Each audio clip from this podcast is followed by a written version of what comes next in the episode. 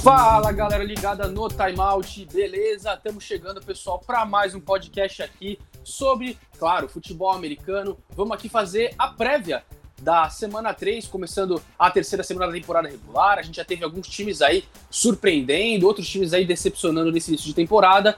E hoje a gente já fez, né? Claro, você sabe, já tá no ar para você que quiser ouvir é, toda a nossa repercussão de tudo que aconteceu na semana 2, é, comigo, com o Matheus Pinheiro. A gente passou por todos os jogos é, da rodada, o que teve de melhor, o que teve de pior. A bruxa teve solta, foram várias lesões. E agora eu tô aqui junto com nosso querido Matheus Ornelas e a gente vai passar aqui pelo que vai acontecer, né? Pelo que tudo que pode acontecer nessa semana 3. E aí, Ornelas, para você já dar também o seu boa noite. Estamos gravando aqui, pessoal, bom dia, boa tarde, boa noite. Estamos gravando aqui na tarde de quarta, na noite de quarta-feira. Vamos já começar o Nelas falando, falando sobre o Thursday Night, né? A gente tem rodada começando nessa quinta-feira, um jogo que é, se não, não tivesse sentido algumas lesões, acho que seria um pouquinho mais interessante. Houston Texans e Carolina Panthers. Os Texans surpreendendo na semana 1. É assim, claro, o Jacksonville Jaguars é um adversário para a gente relevar, mas o time jogou bem, se comportou bem. Vinha fazendo um bom jogo contra o Cleveland Browns até a lesão do Tyrod Taylor. Taylor não joga nessa quinta-feira, o titular será o Davis Mills contra um Carolina Panthers que 2-0 começou bem a temporada, vencendo os Jets, vencendo os Saints com o Sandarnold aí jogando bem nas primeiras temporadas, McCaffrey dominando, a defesa dos Panthers jogando muito bem. É uma partida aí que talvez não ofereça tanto holofote, Ornelas, mas assim, um jogo que tem a possibilidade de, de mostrar algumas coisas interessantes pra gente. Bom, primeiro, obrigado, Rafa, pela apresentação. Mais uma vez, bom dia, boa tarde, boa noite para você que está ouvindo esse podcast. Espero que já esteja ouvindo antes do começo da semana 3. Esse podcast deve sair no começo da quinta-feira. E Rafa, Houston, Texas e Carolina Panthers é um confronto interessante, apesar de não ter tanto charme, né? Vamos dizer assim. Porque a gente tem o Houston, Texas, que tá jogando muito melhor do que a gente esperava, verdade seja dita. A gente tem aí Mark Ingram, mais uma vez tendo uma chance na carreira de ser o running back 1 de uma franquia, tendo até mais carregadas que o Philip Lindsay, que é, é uma surpresa pra gente. É, esse comitê com ele, David Johnson, é, o Tyrod Taylor também, que a gente sabe que, que tem uma certa mobilidade para correr com a bola. É, contra um Carolina Panthers que a gente imaginava que poderia brigar por alguma coisa, mas ganhou bem dos Jets, ganhou ainda melhor dos Saints. E quando a gente olha para essa tabela, se embalar um 3-0, pode se colocar numa briga para um wild card. Isso é muito importante, porque a gente está falando da divisão sul com esse Tampa Bay Buccaneers que é muito forte. Sandarnold tam também fazendo um trabalho espetacular, fez um jogo muito bom contra a equipe do Saints, é, todos os méritos para o Joe Brady, toda essa comissão do Carolina. É, eu, particularmente, não tenho nenhum receio de falar, não tinha tanta fé no, no Sandarnold, mas vem fazendo aí bons jogos, teve um jogo de 300 jardas contra o Saints, e a expectativa é que Carolina consiga ter mais controle desse jogo, ainda mais porque o Davis Mills vai ser o quarterback, né? O Mills que é calouro vindo da faculdade de Stanford. É, tive a oportunidade de, de conversar com ele durante a época dos Pro Days.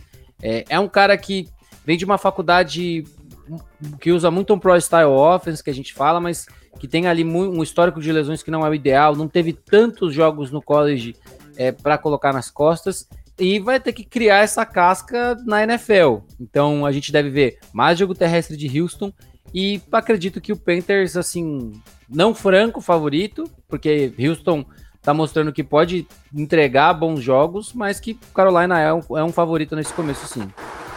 É, a, a, gente até pegando os palpites que a gente fazia durante as nossas prévias, eu esperava um, um, dos Panthers nesse momento, porque assim, eu achava que venceriam os Jets, mas é, eu achava que os Saints, aí acrescentando também o elemento Champeito, que o time já estaria, mesmo com o time Winston já poderia render alguma coisa, mas, cara, foi surpreendente a vitória contra a New Orleans nesse último fim de semana. Atuação defensiva muito boa nessas duas primeiras rodadas.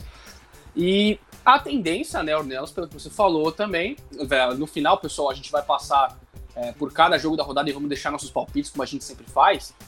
Mas a tendência, né, se tudo caminhar como o que é o esperado, é, deve ser um 3-0 aí pro Carolina Sim. Panthers nesse início de temporada. Então agora, Ornelas, a gente sai lá do Energy Stadium em Houston e vamos para o Arrowhead, lá em Kansas City, porque temos um grande jogo válido pela divisão oeste da Liga da Conferência Americana, que é Kansas City Chiefs e Los Angeles Chargers. As duas equipes venceram na primeira rodada, perderam na, na última, né? Kansas City. As duas perderam, aliás, no finalzinho.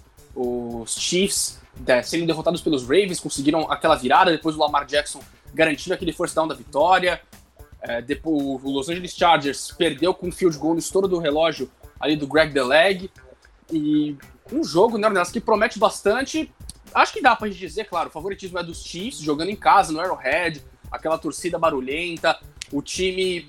A gente sabe do, do histórico do time em setembro. Acabou de sofrer a primeira derrota em setembro, o time era muito forte nessa época do ano. E a gente sabe que times muito bons, assim, muito bem treinados, assim, geralmente depois de uma derrota, vem, né, uma performance para botar tudo de volta aos trilhos. o famoso sangue no olho, né, Rafa? Sangue no olho, exatamente. é. é. Pode ir, pode ir. Não, eu ia falar, esse jogo é, é um jogo que ele tem, assim, importância para as duas equipes, porque vem aí da sua primeira derrota, derrotas doídas, né, vamos dizer assim, ainda mais para o Kansas City Chiefs, é, que tá aí brigando diretamente por uma vaga no Super Bowl, né? Os Chargers têm ali uma chance de brigar por pós-temporada. É... E é um jogo que, que eu acho que vai ser mais de detalhes, não acho que vai ser um jogo muito elástico, a menos que o Kansas City consiga implementar muito do seu ataque, a defesa consiga fazer o que não fez contra Baltimore, que é ser mais consistente, apesar de ter conseguido ali algumas interceptações, elas acabaram sendo mais demérito do Lamar do que um próprio mérito da defesa. Claro que a defesa reage, então ela conseguiu, a, o time conseguiu reagir ao erro do adversário. Mas a equipe dos Chargers, se quiser ganhar, vai ter que ter um jogo terrestre forte, que não aconteceu contra Dallas, teve menos de 100 jardas, se eu não estou enganado. É, vai precisar controlar muito o relógio, porque é assim que você ganha do Patrick Mahomes, você não deixa ele entrar em campo. E, e vamos ver como é que vai ser, né? Essa defesa dos Chargers tem ali alguns nomes interessantes. É, gosto muito do Asante Samuel Jr., é, que está na secundária, né? Calouro. Tem ali bons nomes, né? Que a gente, a gente já conhece como Joe, Bo, Joey Bolsa. É, é um jogo que, como você falou, né? Os Chiefs são favoritos, mas não é aquele jogo que vai ser de mão beijada. Ano passado, na estreia do Justin Herbert na NFL contra os Chargers, ele já contra Contra Kansas City ele já entregou um jogão. Então eu quase espero, ganhou no finalzinho. Quase ganhou. Então eu imagino que a gente vai ter um outro jogo muito forte. É, o que eu tô bem curioso para ver nesse jogo, né, Ornelas, é o desempenho das duas defesas. É, porque os Chargers vieram de boas atuações contra Washington e Dallas, você deu 16 pontos contra Washington e 20 contra Dallas, são bons números, ainda mais se a gente considerar que o ataque do Dallas Cowboys tem potencial para ser bastante explosivo. Uh, então é uma boa marca da defesa. Só que agora o ataque do Kansas City Chiefs, em termos de explosão, não tem comparação. O Mahomes não precisa de uma campanha longa, ele precisa de segundos ali para botar uma bola na sua zone. É a grande questão. É, e para os Chiefs é justamente e, e, ver como e, eles respondem, né? Porque. É, e, cara... assim, por exemplo, talvez, como você falou, né? Quando o time perde, a gente veja algumas coisas diferentes. A defesa de, dos Chargers não protegeu bem contra o jogo terrestre. Tony Pollard teve um jogo para mais de 100 jardas. O Ezekiel teve para um jogo mais de 70. Então talvez a gente veja ali Kansas City testando coisas novas. É, ó, vamos testar mais o jogo corrido, vamos testar algumas coisas diferentes para para corrigir, sabe? Não ser tão dependente desse jogo aéreo. Claro que quando você tem uma home, Stark Hill, Travis Kelsey, Travis, é, você vai ter que usar muito seu jogo aéreo, mas eu acho que a derrota ela pode servir para os dois lados, tanto para a defesa entender que precisa melhorar, quanto para esse ataque entender que ó, a gente tem uma. A gente gastou muito com essa linha ofensiva. A gente tem o, o Hilaire, que ainda tá no seu segundo ano, sofreu um fumble muito ruim que pode ter custado a vitória, que custou a vitória, né? Mas Dá é, pra dizer é, sim, né? A gente é, já estava é, posicionado para virar o jogo. Sim, mas, mas tem sido um bom jogador desde que chegou à NFL. Não tá sendo espetacular, mas tá sendo um bom jogador. E com uma OL boa, o running back que tiver ali vai correr com a bola. Então eu acho que é um jogo desses detalhezinhos e ver se as equipes se adaptam um pouco depois de terem esse baque. É, e aí, como eu falei, cara, eu tô bastante curioso para ver a performance defensiva dos Chiefs, né, Ornelas? Porque assim, tudo bem, é, pegou duas pedreiras na semana 1, dois ataques muito dinâmicos do Cleveland Browns na semana 1 e do Baltimore Ravens, mas assim, cedeu 29 pontos para Cleveland e 36 para Baltimore, ou seja, começou muito mal nesse, no, nesse quesito pontos, apesar de ter conseguido ali é, é, turnovers em situações importantes, teve aqueles dois contra o Lamar Jackson, na semana 1 o teu, a interceptação em cima do Baker que, que garantiu a vitória, mas assim, é preocupante o quanto esse time tem cedido a, aos seus adversários. Então acho que é uma performance também para para os Chiefs abrirem o olho, porque assim, o Justin Herbert pode, já mostrou que tem capacidade de passar a bola 30, 40 vezes por jogo. O ataque do, dos Chargers oferece boas opções e é bom para a gente ficar de olho aí, porque você também tem, tendo que ficar indo para tiroteio em tudo quanto é jogo. Cara, uma hora acontece o que aconteceu contra a Baltimore. Exato, assim, né? Você bota 35 pontos no placar e não foi suficiente para vencer um jogo. Exato.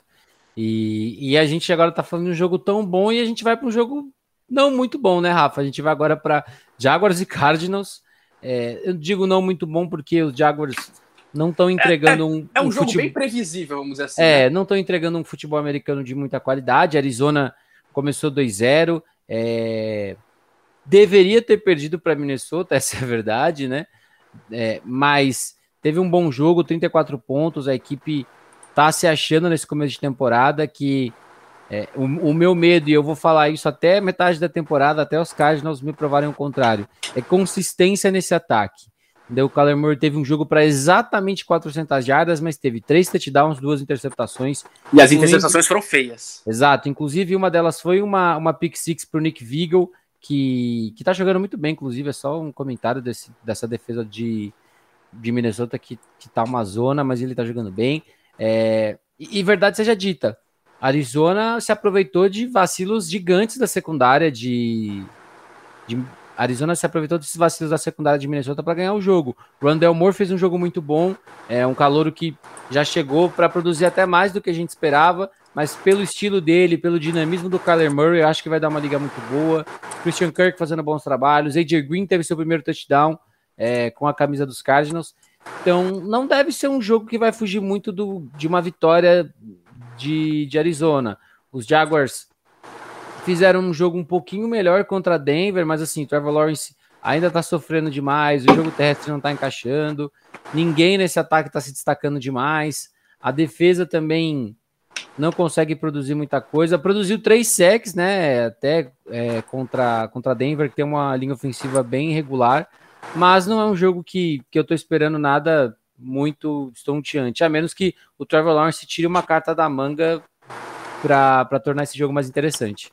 É, o problema é que para esse jogo ficar, acho que minimamente interessante, ele vai ter que tirar, mano, pelo menos algumas cartas. Uma só não vai ser suficiente, né? Então, é muito mais complicada a situação nesse jogo. Por isso que a gente fala que é um jogo muito previsível, porque se tudo correr como planejado, é, os Cardinals vão ali para mais uma vitória tranquila.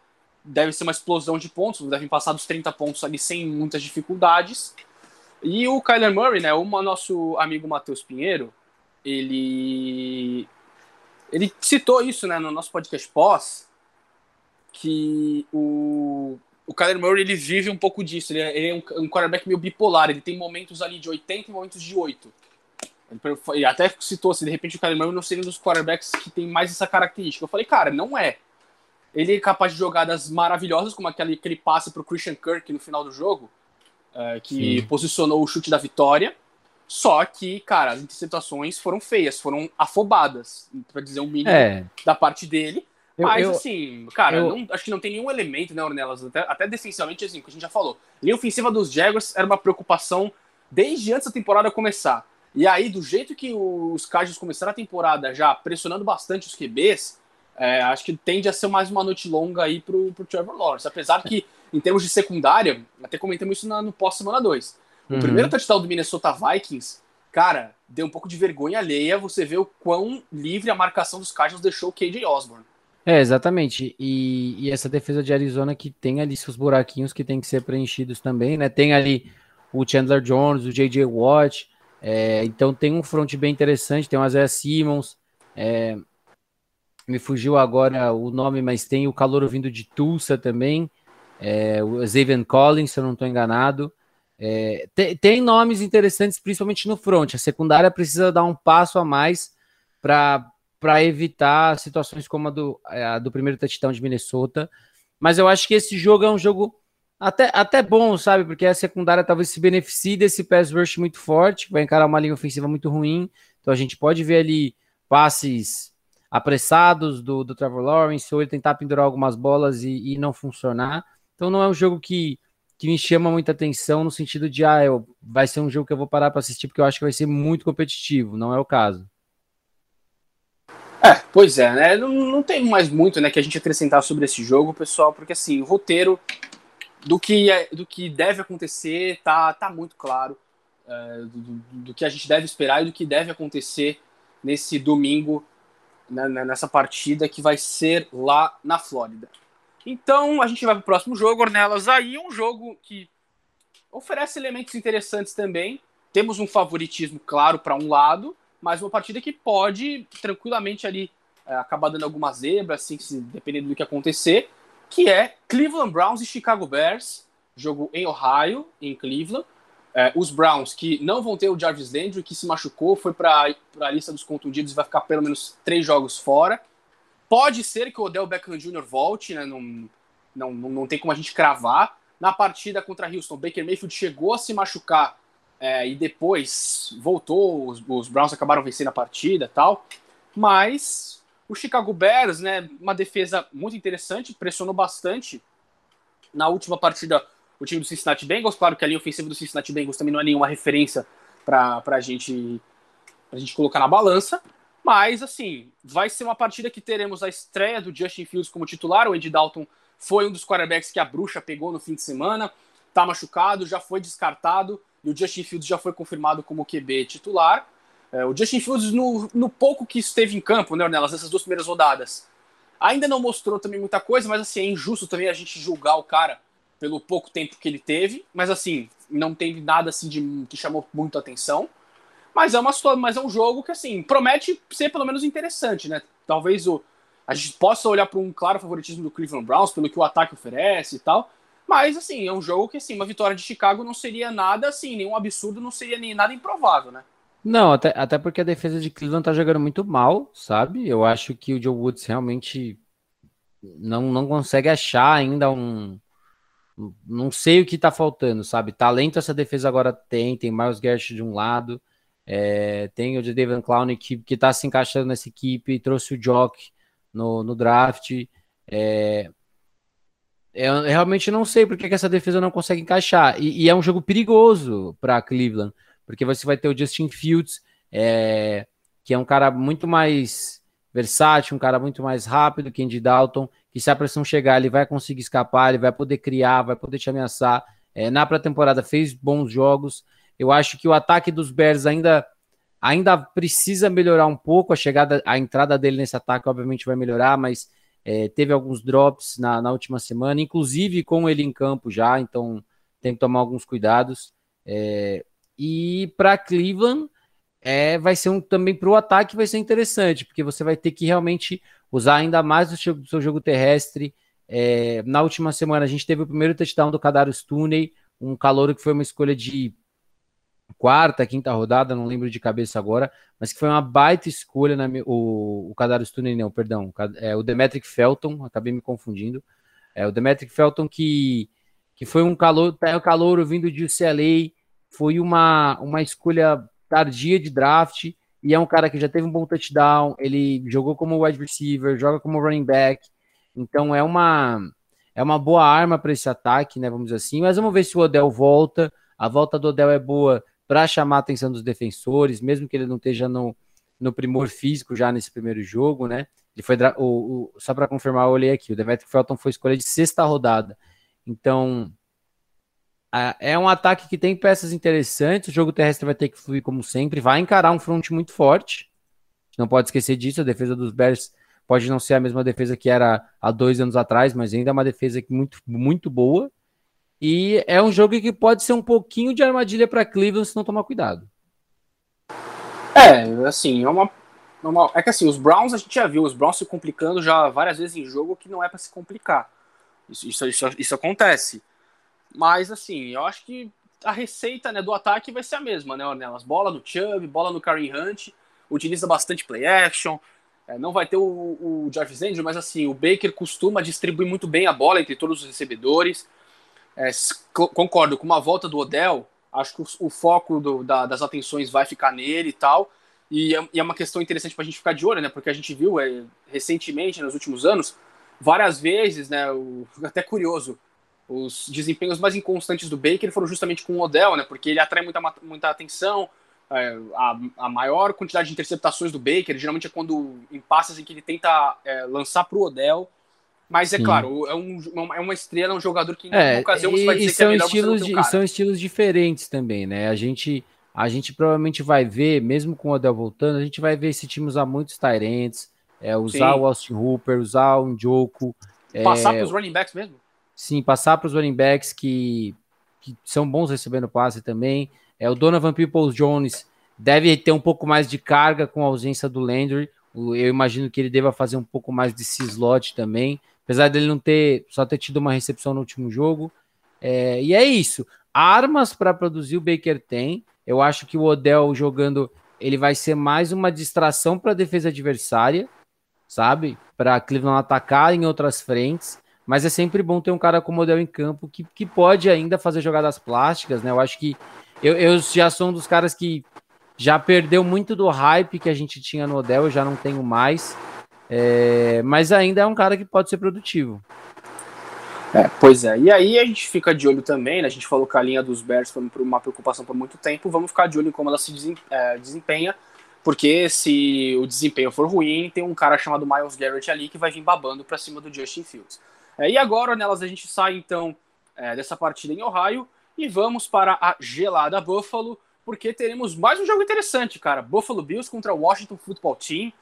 Confronto de dois times ali com duas defesas interessantes. O ataque dos Bills bem mais explosivo, claro, mas o Taylor Heineken entregou um bom desempenho na semana passada contra o New York Giants. O Washington venceu no finalzinho.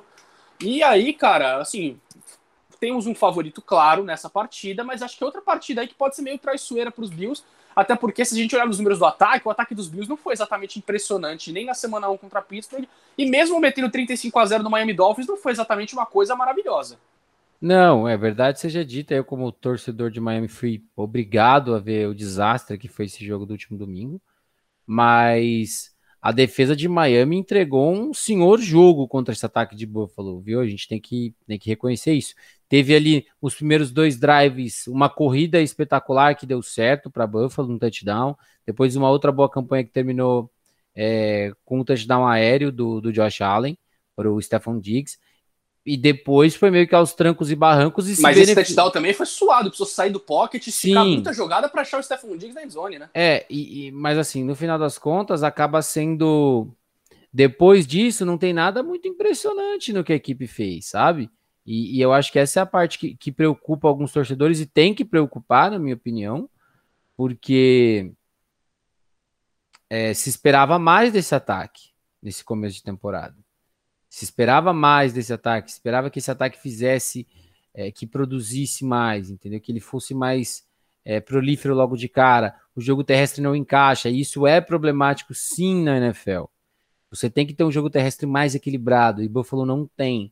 É, vai encarar uma defesa de Washington, que é uma defesa muito boa. Só que eu acho que é um jogo que vai tender muito aos Bills, porque o Washington não vejo oferecendo tanto risco no ataque. É, o jogo terrestre de Washington acho que não vai encaixar muito bem contra esse front.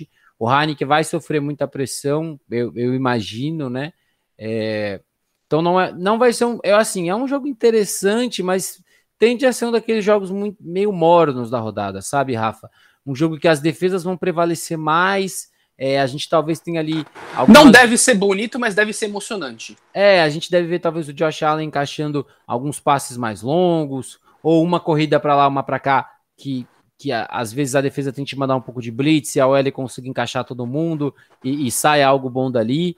Mas não deve ser um jogo muito bom assim de assistir, né? Para os torcedores é bom, para o nosso querido amigo Murta, que é torcedor dos Bills, deve ser bom mas num geral não, não vejo como um jogo tão interessante assim a, a termos de bom futebol americano essa jogada, vamos dizer assim. É, eu, eu acho que tem um potencial muito grande para as defesas fazerem é, uma boa atuação. É, sobre o ataque do Washington, eu até falei no podcast Próximo 2, eu gosto de algumas peças desse ataque, gosto do Antônio Gibson, gosto do Terry McLaurin, acho um belo wide receiver para você ter no time. Eu acho que vai ser um confronto legal ele contra o Trey Davis White, se tudo correr como o que deve ser o planejado. Eu gosto do Logan Thomas, acho um tight bem eficiente. E aí, Ornelas, a gente então vai para outro jogo, agora sim, um jogo de divisão, um jogo que, é, claro, por ser de divisão e por dois times é, bem montados, dois times fortes, pode acabar entregando para a gente um ótimo jogo, só que a gente depende de saber a condição física de um quarterback. Estou falando de Titans e Colts, jogo é, em Tennessee. Só que a gente está aí nessa expectativa por mais notícias concretas sobre uh, a questão da saúde do Carson Wentz, porque ele saiu da partida no quarto período contra os Rams, estava jogando bem, ele teve ali um erro bizarro na interceptação dele, foi interceptado tentando um shuffle pass, mas de forma geral jogou muito bem. O Michael Pittman Jr. fez um ótimo trabalho contra essa secundária do, dos Rams. O jogo estava 24 a 24 quando o Wentz sai do jogo. Uhum. Depois os Rams chutam field goal e o Jacob Eason entrega a bola de presente ali pro, pro Jalen Ramsey praticamente é. garantir a vitória. É, Mas, e, cara, não, e, não, foi uma situação favorável para ele. Eu acho que a gente também tem que ser não. um pouco mais honesto com a defesa dos Rams situações. é tudo menos favorável para qualquer quarterback da é, liga, veterano sabe? ou calouro. Não, e, e, assim, a gente tem que a gente tem que considerar que, pensa, o Jacob Eason não treina a semana inteira com os titulares. Aí chega no jogo, o Carson Wentz fazendo um jogo muito bom, de repente acontece o que aquela fatalidade com o Carson Wentz, os caras falam, ó, você vai ter que entrar, e é isso, frio, entra e resolve o jogo. Não é uma coisa fácil de se fazer, sabe? É... Então, e a gente ainda tá com muita dúvida, parece que ele tá com os dois tornozelos ruins, o Carson Wentz, né? Ainda tá num... num... O Carson Wentz é especialista em sofrer lesão bizarra. É, ele tá num dia a dia, né, vamos dizer assim, de, de como ele vai, como ele vai retornar, né? Então, passa muito por isso mesmo, Rafa. Eu acho que a defesa de Indianápolis é, vai sofrer muito contra esse Titans, que jogou muito bem contra a Seattle, fez um segundo tempo espetacular. É, o Julio Jones teve uma boa partida, roubaram um touchdown do Julio Jones, ele foi roubado. Cara, eu assisti aquilo, eu juro que eu não consigo entender como aquilo foi anulado. Ele eu foi roubado. É, o juiz mas... deu uma justificativa ali que o tem, tem que estar tá o, o dedão, o tornozelo, não sei o quê. Mas é. eu falei, cara, pelo amor de Deus, o cara pisou com os dois pés ali no campo e acabou. É, e, e assim, e, e, é muito bom a gente ver o Julio Jones conseguindo já se encaixar, porque é um ataque que precisa de escapatórias para o jogo do Derrick Henry fluir. A gente sempre vai falar, e eu sempre vou falar sobre essas coisas. É, o futebol americano é estratégico e você tem um plano A, mas para o plano A funcionar, você tem que ter o plano A.1, sabe? A.2. Então você tem que usar o Julio Jones, você tem que usar o Brown é, para que o jogo terrestre abra espaço. Você tem que atacar com seus Tyrants, você tem que usar play action para que a defesa não ataque tanto a corrida. E quando ela atacar a corrida, você atacar em profundidade. É, então é um jogo é um jogo de xadrez que eu acho que o Colts não vai estar pronto para jogar se o Carson Wentz não estiver na partida. É, eu acho que essa é a grande interrogação, né, Ordela? Se o Wentz jogar, tendência a termos um excelente jogo definido no final e qualquer time pode vencer.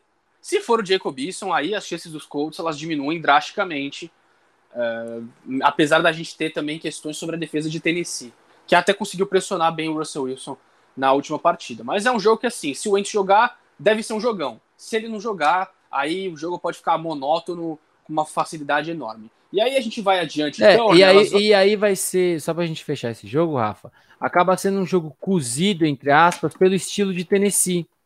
Tennessee não é uma equipe que tem uma necessidade de propor um jogo muito no huddle, um jogo muito rápido. É uma equipe que, que o estilo dela é dar essa cozinhada, é correr com o Dark Henry, correr com o Dark Henry, fazer um play actionzinho, passe curto, né? Ela vai te ganhando aos poucos para no final te dar uma te dar uma, um golpe final, entendeu? Não é, não é um time que vai com muita sede ao pote, é um time paciente, paga muito caro às vezes por essa paciência em alguns jogos onde precisava ser um ataque mais rápido, é, que jogasse mais nisso, por isso que eu até falo que é importante o jogo aéreo encaixar para essas situações, mas é um jogo que favorece muito o estilo de Tennessee, porque você tem que tentar deixar os Colts fora do campo, porque tem uma linha ofensiva interessante para implementar um jogo terrestre e a sua defesa ainda está capengando um pouco. Então, deixar sua defesa descansar o máximo possível vai ser muito importante também. É, pois é. E aí, então, agora sim, a gente vai lá para Foxborough porque temos um jogo que, olha, Ornelas, se os Saints tivessem feito um papel melhor aí na última partida contra os Panthers, daria pra gente dizer que seria um jogo que prometeria ser muito interessante, porque a gente tem um duelo muito bom de técnicos aí entre Bill Belichick e Sean Payton. Só que, cara, agora do nada aparecem várias dúvidas quanto ao Saints pela performance fraquíssima do time contra os Panthers depois de ter surrado o Green Bay Packers na abertura da temporada. E aí, jogou em Foxborough, Mac Jones é, venceu a partida contra os Jets, uma partida que, vamos falar bem a verdade, não jogou bem. Vamos, vamos ser sinceros. Não, assim, o Mac Jones é... não jogou bem. Ele, assim, ele fez o que ele tinha que fazer.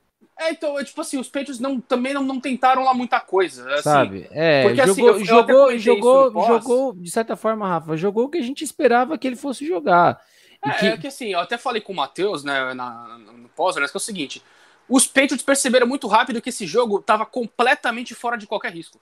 Sim, Porque os aí... Jets estavam completamente atrapalhados. O Zach Wilson veio fantasma, lobisomem, todas as assombrações hum. possíveis. E, cara, e, é bem e, verdade e, que assim, não precisava, os Patriots não precisavam nem ousar muito. Exato. É, e, assim, só falar uma coisa que é muito interessante, muita compostura do, do Zach Wilson depois, sabe? Que a gente sempre fala como, como a, a mídia de Nova York é, é pesada com os times de futebol americano. Que, que perguntaram para ele se ele estava vendo fantasmas durante o jogo, ele brincou, falou que não, não sei o quê. Então, essa, esse é o saldo positivo do Zach Wilson nessa partida, sabe? Ter a compostura de depois do jogo responder todo mundo, não sair dando tiro no pé, falando besteira, falando, ah, porque minha OL não faz isso, porque isso não funciona, então eu não consigo jogar. Teve uma compostura bem legal e isso é bom. É, eu acho que é algo que ah, não sei se isso vai se pagar, vamos dizer assim, mas é algo bom para você manter o, o seu time com você, sabe? É, então, é que assim, se a gente pegar outra partida, até falei, cara, os Patriots, como eu falei, no primeiro tempo já estava muito claro que assim os Patriots iam vencer e que dificilmente os Jets iam dar qualquer trabalho. Então, até deu para perceber que as chamadas dos Patriots foram extremamente conservadoras também. O Josh McDaniels não precisou chamar muita coisa muito Exato. sofisticada. E, e também nem precisava, né, Ornelas? Assim, Exato. Cara, era um, jogo, era um jogo que você podia falar assim: ah, é o jogo que tá considerado ideal pro Mac Jones poder se soltar um pouco mais, mas, cara, vai que ali você lança uma interceptação, o cara se sente um pouco. E, é... e você coloca Nova York na partida. É, sabe? entendeu? O cara é, é totalmente desnecessário. E eu acho que, que, por tudo que a gente sabe dos Patriots, o Patriots não é uma, uma equipe tão preocupada em, ah, vamos usar esse jogo pro cara se soltar. New England tá preocupado em ganhar. Exatamente. Entendeu? Então eu acho que quanto mais eles conseguirem postergar um jogo onde o Mac Jones tenha que soltar muito braço, onde o ataque vá depender dele, vamos dizer assim, porque até agora que a gente viu do Mac Jones foi um ataque bem sistemático, que qualquer quarterback regular, vamos dizer assim, conseguiria entregar. Você pode me é. corrigir se eu estiver errado. É, eu, a... eu, até acho que assim, eu acho que eu, na semana 1, eu acho que dá para dizer que foi um pouco mais do que isso, porque mesmo tudo bem com as chamadas, tá, mas assim, o cara chegar a converter a quantidade de terceira descida que ele converteu, eu acho que tem também sim, um mérito sim, dele. Ele, até porque ele, você, lembra, você, lembra, que em várias jogadas ele conseguiu acertar essas jogadas sendo pressionado pela defesa de Miami. Agora sim, é. na semana 2 eu até sentia chamadas até em terceira descida mais conservadoras, assim. Os Patriots, eu acho que assim, o Mac Jones, o, grau de confiança que ele tem, passando a bola, te permite você arriscar um pouco mais em, primeira e segunda descida. Eu achei que não teve muito isso, mas também, como a gente falou, não precisou. Para essa partida, pode ser perigoso, porque a gente sabe que essa defesa do Saints ela pode aprontar para cima de um jogador, Exato. ela pode não, não é uma defesa excelente, mas também não mas... é uma defesa é, para você subestimar. Exato. Então, assim, ela pode e, e a OL, e a OL dos, e a OL dos Patriots ainda não não tá entregando o que eu imaginava que poderia entregar. Não que esteja jogando mal, porque não tá jogando mal, mas eu achava que já ia estar tá entregando um pouquinho mais nessa primeira semana, sabe? É, e o lado direito da linha sofrendo um pouco até pelas lesões, né? O Trent Brown ainda não tá jogando. E o Sim. entrou o substituto dele, Duran, que teve problemas, e o Duran se machucou, entrou o terceiro tackle pro lugar, e aí o lado direito da, da linha foi um problema. Mas o lado esquerdo até tá conseguindo dar conta do recado é, à medida do possível. E mas falando um pouco desse jogo, só, né, nessa questão pra gente não sair muito do. É, a gente acabou falando mais de Jets e. É, da semana 3 do que da. Então. Eu acho que é um jogo que tende a ser equilibrado. Eu não estou esperando muitos pontos nessa partida, até pelo, pelo grau de conservadorismo que foi dos Patriots no playbook. Não vejo sendo muito diferente. E o Saints, cara, é, depois dessa performance muito ruim contra a defesa dos Panthers, eu não sei se vai ser um jogo para o ataque querer explodir, até porque o jogo terrestre dos Saints foi um desastre contra é, os Panthers. E, e eu então... acho que é bom a gente, a gente falar sobre isso, Rafa, porque a, a galera tá esquecendo que esse jogo do Sean Payton para ele funcionar, esse jogo terrestre tem que entrar. Se Exato. Se não entrar, você mata, você mata qualquer premissa do James Winston jogar bem. Ainda mais sem ter o seu wide receiver número 1 um, que tá machucado, que é o caso do Michael Thomas. Né? Exatamente. Mas assim, jogo... você não tem um wide receiver número 2 nesse time assim. Sabe? É, exato, né? Ah, mas assim, o jogo é interessante até pelo confronto de técnicos. Mas é só, já que a gente se estendeu demais esse jogo, então, pessoal, vamos passar pro próximo. Próximo jogo que deve ser mais curto aqui, nossa passagem por ele, né, Ornelas? New York Giants contra Atlanta Falcons, dois times que é, estrearam com o pé esquerdo na temporada, perdendo os dois primeiros jogos. O New York Giants bateu na trave contra o Washington, só que aí aquele. É, o Dexter Lawrence estava um pouquinho apressado ali no field goal do Hopkins, deu outra chance e o Washington venceu. É, a Atlanta e, mostrou e assim, bons sinais Rafa, contra a Tampa, mas aí também a coisa desandou no, no, no segundo tempo. Mas assim, não, uma partida que assim não tem muita expectativa, não, né?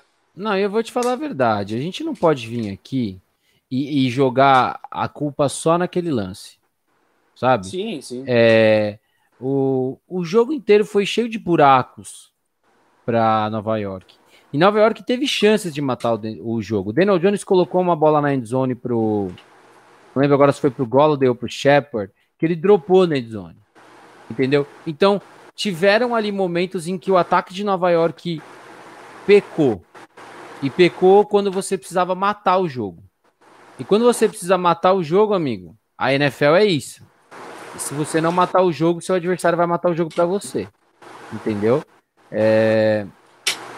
E, e, só que esse jogo é um jogo muito armadilha, né, Rafa? Porque é, é uma coisa que eu até falei na semana passada quando a Jaque estava com a gente, né?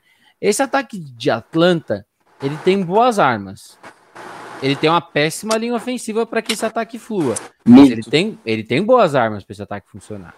Nova York tem boas armas. Não tem uma OL boa e tem um quarterback que não é 8 ou 80, ele é 8 ou 18. É. Contra, contra Washington ele decide jogar bem, mas contra o resto da NFL ele, ele não produz, então a gente não sabe o que vai vir. Então eu acho que esse jogo eu tenho um pouquinho de Atlanta no favoritismo, mas não é um jogo também que, que se, por exemplo, se, se Nova York enfiar um placar elástico vai surpreender, porque são duas equipes que não dá para a gente esperar muita coisa. É, Nova York foi para mim, tá, está sendo uma decepção, porque eu esperava mais dessa equipe de Nova York. Eu esperava mesmo, eu achava que essas contratações que vieram, o ataque Barkley voltou. Com... Barkley voltou, é, gradualmente vai ter mais carregadas. Então eu esperava mais. Só que a OL realmente. A, a negligência da OL está pagando preço, como a gente sempre fala. Não adianta você trazer tudo e não trazer OL. E no caso, né, não sei nem se é negligência é a palavra certa, mas acho que é mais apostas erradas, porque o time apostou caro no Andrew Thomas no ano passado e tá jogando muito mal. Foi quarta Sim. escolha geral. Aí é, trouxe, trouxe o Billy Price numa troca bem esquisita, para falar é, a então, verdade. Então, assim, não e, é que assim. E, tá jogando mal também, sabe? A gente já viu times negligenciando a ponto de que assim, não investia nada, tipo, não tentava. Agora, é. os Giants estão tentando, mas estão tentando. Estão dando tiros errados, é, né? É, essa troca do Billy Price, por exemplo, que, que aconteceu nessa. Foi. Não sei se já tinha esse. Foi um pouquinho antes da temporada começar, sabe? É, foi uma troca que, sabe, você trocou por um cara que realmente não não estava funcionando em outro time, não porque era mal treinado, vamos dizer assim, mas porque ele era ruim. E você entregou tipo um jogador de linha defensiva ok, que já tá jogando bem em Cincinnati. É... E, e, é isso, Rafa. É um jogo que eu não consigo nem fazer muita previsão. Se eu tivesse que apostar um real nesse jogo, apostaria um real em Atlanta. Mas para quem gosta de apostar, por exemplo, esse é um jogo para você fugir. Esse jogo, Patriots e Saints, são jogos que você tem que fugir. É, então, acho que é bem por aí. Eu também vejo um pouquinho favoritismo de Atlanta, até pela boa impressão que o time deu no primeiro tempo, né? Até o metade do terceiro quarto do jogo contra a Tampa. Mas assim, né? E vamos também falar, você falou do Billy Price, vamos também é, combinar, né, Ornelas? Você tá querendo buscar linha ofensiva, Cincinnati não é o time que você vai procurar, né? Exatamente. Para fazer para procurar uma boa opção, né? Então a gente vai adiante, Ornelas, aqui agora com os dois últimos jogos, né, do horário das duas horas. Primeiro, um jogo de divisão, mas que assim é um jogo interessante pelo contexto, né? Porque a gente tem Pittsburgh Steelers contra Cincinnati Bengals, os dois times estão 1 em 1. Os Steelers vindo de uma derrota para o Las Vegas Raiders na semana passada. O TJ Watt é, saiu machucado na, na, na, partida contra os Raiders, mas a tendência é que ele volte para essa semana 3. A gente sabe o tamanho da importância que é ter ele. É, no ano passado teve até jogos competitivos entre essas duas equipes, o, mas assim, é outro jogo que assim, a gente consegue identificar um favoritismo claro, só que é engraçado, né, cara, que o Pittsburgh Steelers, ele sempre te, deixa alguma dúvida, ele não consegue convencer, né? O time foi buscar o Najee Harris, deu bons sinais, mas aí o jogo terrestre ainda não tá perto do que precisa ser para os Steelers poderem ter sucesso. E você... o Cincinnati Bengals, cara, o, o Joe Burrow, cara, se ele foi pressionado na semana passada tanto pela defesa do Chicago Bears, que é boa, Mas, cara, contra esse front seven matador do Pittsburgh Steelers, olha, a tendência é ser uma tarde bem longa pro, pro QB do, dos Bengals. É, foram quatro sacks. Vamos, vamos falar só de sacks. Foram. Não, foram cinco sacks. Sem contar as interceptações. Que o Joe Burrow teve semana passada. É, cinco sacks, três interceptações, é, pouco mais de 50% dos passes completos. E o Joe Burrow tá sendo muito mal protegido. E é aquilo lá, tem o, o Jamar Chase, tudo, começou muito bem. Tem, realmente tem. O Jamar Chase é uma arma fundamental e ter um cara como ele vai fazer seu ataque funcionar. No último jogo teve duas recepções, teve mais um touchdown. É... Mas você vai encarar uma defesa muito forte. Ah, o meu problema com esse jogo é que o ataque de Pittsburgh não encaixa. O Big Ben pode não jogar é, por conta de uma lesão. Eu não lembro aonde que é a lesão dele agora. É uma lesão estranha também, né? Não, não é, é um, muito convencional. Vou confirmar eu, aqui. Eu não lembro agora de cabeça, mas ele tá correndo perigo. Eu acho que é uma lesão no peitoral, se eu não tô enganado. É, exatamente, peitoral. É uma lesão no peitoral que ele tá correndo o risco de não jogar. Então, é, você vai ficar mais uma vez à mercê do seu jogo terrestre, como a L que ainda está toda desmontada, que tem E vale dois... falar, Leonidas, esse tipo de lesão no peitoral é uma lesão que, assim, para você agravar não precisa de muito, né? Exatamente. E, é um... e se agravar, é temporada inteira fora, provavelmente. Exato. E, e é o tipo de lesão que se você não tomar os cuidados que você tem que tomar, ou se você de repente pegar um jogo que você vai lançar muita bola, muita bola, muita bola, é perigoso. Então, assim, é, é, um jogo muito esquisito, sabe? Eu acho que Pittsburgh tem favoritismo porque a defesa de Pittsburgh é muito melhor que a defesa de Cincinnati, apesar da defesa de Cincinnati estar tá entregando ali bons jogos também. É, mas se, se Big Ben não jogar, não que ele esteja fazendo uma muita diferença, a verdade seja dita, sabe? Ele ele tá tá jogando mal já há alguns anos, mas é, cara, é outro jogo duvidoso para a gente apostar, mas eu iria de Steelers, porque eu, eu, acho que essa defesa vai, vai, vai sobressair. Apostei semana passada contra Las Vegas por conta disso, mas essa semana eu acho que o ataque de Cincinnati não tem a mesma mesmo potencial. É, e a gente fala em ataque, a gente até falou no podcast pós, cara, o que tem mostrado esse ataque do Las Vegas Raiders tem impressionado muito, até porque nessa última partida, o, contra essa defesa, muito boa contra o passe, que pressiona muito o QB, o Derek Carr se comportou muito bem, sendo que o jogo terrestre dos Raiders não fez nada, o jogo inteiro. E sim. mesmo assim, tendo um, um, um, você ficando previsível, sim, o jogo terrestre se comportou muito bem. Agora, o ataque dos Bengals, cara, é, o que tem de, de, proteção, cara, é um jogo que a defesa de Pittsburgh pode facilmente ali, né, matar ali, marcar ali uns dois TDs, por exemplo, e aí os Bengals talvez não tenham força nem para superar. Então, assim, pode ser um jogo que o ataque dos Steelers nem precisa fazer muito, muito esforço. É, exatamente. Eu acho que o perigo é que o Joe Burrow tá se mostrando um quarterback que de uma hora para outra pode ver jogar bem, porque ele começou muito mal e de repente de, começou a jogar bem, começou a encaixar passe, boas bolas, boas bolas na sequência. Se de repente começa a encaixar em algum momento ali e deixa o jogo em um touchdown ou se coloca em posições para chutar de golzinho empatar e tudo mais, é um jogo, por isso que eu falo, é um jogo perigoso. Então esse ataque de Pittsburgh tem que tentar marcar pelo menos uns dois TDs nessa partida, no começo ou na, no primeiro tempo, vamos dizer assim, e, de, e, e tentar torcer para que a defesa consiga forçar interceptações, forçar turnovers, deixar o, o quarterback adversário desconfortável, o que, o que é bem possível, olhando tanto para a defesa dos para a OL dos Bengals quanto para a defesa dos Steelers, que deve ter o TJ Watt de volta. Bom, agora a gente fala, né, de mais um time dessa divisão.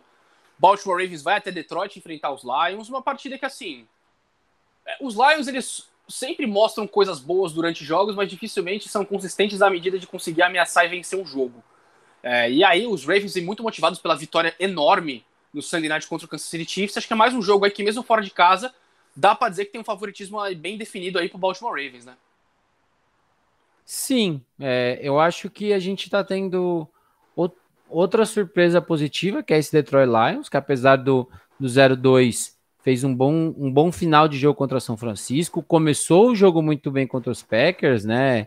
Acabou o primeiro tempo ganhando a partida, depois não conseguiu segurar. Mas Jared Goff fazendo um bom trabalho. Eu acho que esse jogo terrestre ele tem que encaixar um pouco mais. O Goff também foi o líder em jardas corridas, da equipe, isso não pode acontecer.